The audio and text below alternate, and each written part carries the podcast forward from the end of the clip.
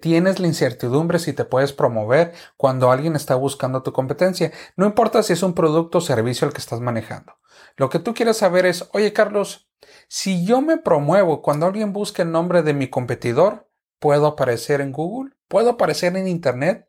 Mi empresa puede mostrarse para que el usuario pueda ver que yo también manejo ese producto o servicio. Incluso mi diferenciador es X, Y y Z. Entonces déjame decirte que sí lo puedes hacer. Sin embargo, hay unos factores que te pueden perjudicar y más que nada en tu bolsillo. Entonces vamos a ver estos puntos a continuación. Ventas, estrategia, negocios, mercadotecnia y mucho más en Vigilando tus ventas con Carlos Vigil. Y bueno, para empezar, no sé si esta es la primera vez que estás viendo uno de mis videos, pero me presento, mi nombre es Carlos Vigilis y soy amante y apasionado de las ventas y la mercadotecnia. Y en este video vamos a platicar precisamente el hecho de si me puedo o no me puedo promover cuando alguien busque el nombre de mi competidor. El nombre de mi competencia. No importa el producto, servicio, la industria, déjame decirte que sí se puede hacer. Sin embargo, quiero que te des cuenta de dos factores que te pueden perjudicar al manejar esta estrategia para que tengas mucho cuidado al respecto. Factor número uno, tienes que tener un buen presupuesto. Porque tu inversión o tu capital de lo que vayas invirtiendo en esa estrategia se va a ir muy rápido. Porque uno de los juegos y que mejor beneficio te pueden dar dentro de Google es la relevancia. Entonces, ¿a qué me refiero con la relevancia? Yo la llamo la regla de las tres P's, la cual es pera, pera, pera.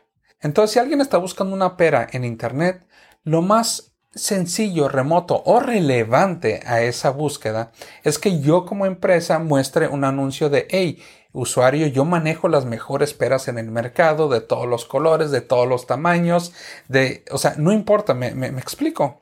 Y a la hora de que el usuario le da clic a ese anuncio, va a entrar a una página de aterrizaje donde le estoy mostrando toda la información de las peras, de los beneficios, porque mis peras son orgánicas, de los diferentes tipos de colores y tamaños que manejo, dónde las hacemos, dónde, de dónde las traemos, cómo las traemos, cuál es el personal que está eligiendo a la, a las peras de alta calidad que manejamos nosotros como negocio. Entonces, eh, precisamente esa es la relevancia. Si alguien está buscando una pera, yo le muestro un anuncio donde precisamente le doy información sobre las peras y al entrar a un sitio web o una página aterrizaje le muestro más información en cuanto a esas peras que precisamente yo estoy ofreciendo.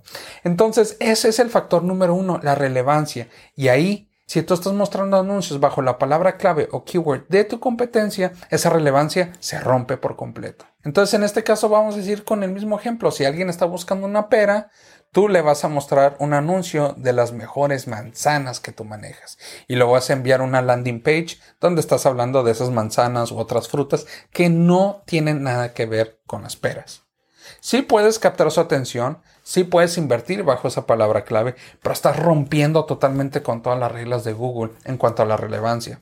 Entonces, sí lo puedes hacer, sin embargo, Google te va a penalizar. ¿Y cómo te va a penalizar? Cobrándote más. Entonces, ten eso en consideración cuando vayas a manejar esta estrategia. El factor número dos, el cual es un factor más humano, es si esa competencia, esa empresa detecta que tú estás promoviéndote cuando alguien hace una búsqueda por esa marca, por ese producto o servicio, porque pueden tener una patente en específico sobre ese producto, el nombre en sí, que puede estar bastante posicionado. Pero si lo detecta, entonces puede ser una guerra de competencia en Google. Entonces ese competidor puede tomar la acción de promoverse bajo tu nombre. Entonces cuando alguien te esté buscando a ti, va a aparecer él. Y a fin de cuentas va a ser una guerra de subasta y quién apuesta más y quién apuesta menos. Y la inversión tuya y de tu competencia se van a ir elevando poco, poco, poco. Y termina siendo una frustración para ambas partes. Entonces, sí, he escuchado casos que termina siendo un acuerdo cara a cara de, ¿sabes qué? Yo ya no me voy a promover bajo tu nombre y tú no te vas a promover bajo mi nombre. Cerramos, hacemos la paz y listo, cada quien sigue por su rumbo y ya no van a tomar esa acción, porque sigue siendo algo desgastante y son presupuestos tal vez innecesarios. Puede terminar bien, generalmente no termina muy bien, para que lo tomes en consideración cuando quieras manejar esa estrategia, porque no podría ser lo más sano que tú pudieras considerar en ese punto. Entonces, a lo mejor es algo que actualmente no estás pensando hacer tú, sino te lo están haciendo a ti. Y pudiera ser una guerra que pudieras tomar o pudieras contactar a tu competidor y decirle, sabes que yo detecté que tú estás haciendo esto y yo puedo hacer esto. No quiero llegar a esa guerra porque a fin de cuentas nuestras inversiones se van a elevar muchísimo. Y también depende de la inversión que tenga tu competidor. A lo mejor te supera por mucho más. Entonces ahí tendrías que considerar esa parte. ¿Qué conviene, qué no conviene? Y esto estamos hablando de Google Search. Ahora, si estamos hablando de Google Display, también puedes manejar esa estrategia. También puedes manejar una segmentación por palabras clave. Entonces, si alguien está buscando igual el nombre de tu competidor, tú puedes mostrar los anuncios en banners en diferentes páginas web. Sin embargo, no es tan efectivo como Google Search, que es la publicidad en el buscador. Y también lo puedes hacer a través de YouTube.